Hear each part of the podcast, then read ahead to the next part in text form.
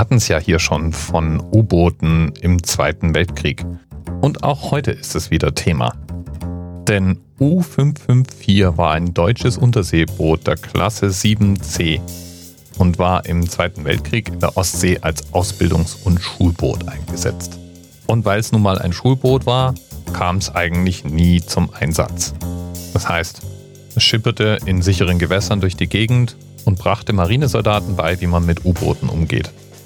Der Wikipedia-Eintrag zu U554 ist deswegen auch eher kompakt gehalten. Da kann man nachlesen, wie das Wappen des Bootes ausgesehen hat.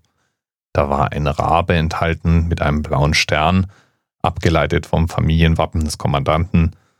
Man findet den Namen des Kommandanten und dann eine Notiz über das Ende von U554. Das wurde nämlich am 5. Mai 1945 durch den Kommandanten und seine Besatzung selbst versenkt. Zusammen mit 21 anderen U-Booten. Und damit befolgte der Kapitän von U554 einen seit Kriegsbeginn stehenden Befehl, der sogenannte Regenbogenbefehl. Der Befehl richtete sich an alle Schiffe, die nicht für die Fischerei oder zum Minenräumen geeignet waren.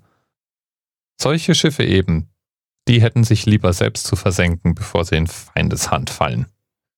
Soweit so logisch. Der zweite Teil ist auch interessant. Der definiert nämlich das Codewort Regenbogen, daher auch der Name Regenbogenbefehl. Bei Ausgabe von Codewort Regenbogen hätten sich die Schiffe so oder so selbst zu versenken. Dieser stehende Befehl, der wurde von Großadmiral Karl Dönitz am 30. April 1945, als er die Nachfolge von Hitler antrat, nochmal bestätigt. Er hat den Befehl dann später nochmal zurückgenommen. Das hat allerdings ein Großteil der Kapitäne nicht abgehalten, ihre Schiffe trotzdem zu versenken. Über 200 deutsche U-Boote waren dann bei Kriegsende auf Grund. Kriegsboote halten ja schon so einiges aus. Deswegen ist es gar nicht so trivial, sich selbst zu versenken. Am einfachsten geht es allerdings mit einer Sprengladung im Rumpf. Und das ist auch das Schicksal der meisten selbstversenkten U-Boote.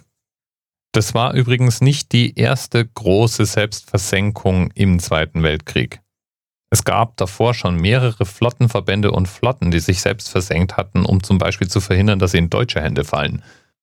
Ein prominentes Beispiel ist da etwa die dänische Flotte, die sich fast komplett selbst versenkt hat, als die Deutschen Dänemark besetzt haben. Ein Jahr davor hatte sich auch eine französische Flotte aus ziemlich genau demselben Grund auf Befehl ihrer Admiralität selbst versenkt. Heute freilich sieht das Ganze meistens anders aus. Schiffe werden dann selbst versenkt, wenn sie hinterher als Korallenriff oder als Touristenattraktion dienen sollen. Oder wenn der Besitzer eine hoch angesetzte Versicherungssumme einstreichen möchte. Dann freilich wird die Selbstversenkung auch nicht mit einer Sprengung im Rumpf durchgeführt, sondern man fährt aus Versehen auf ein Korallenriff oder so. Bis bald. TMRS 10, 9, 8, The experience of 47 individual medical officers. Was hier über die Geheimzahl der Illuminaten steht. Und die 23. Und die 5. Wieso die 5? Die 5 ist die Quersumme von der 23.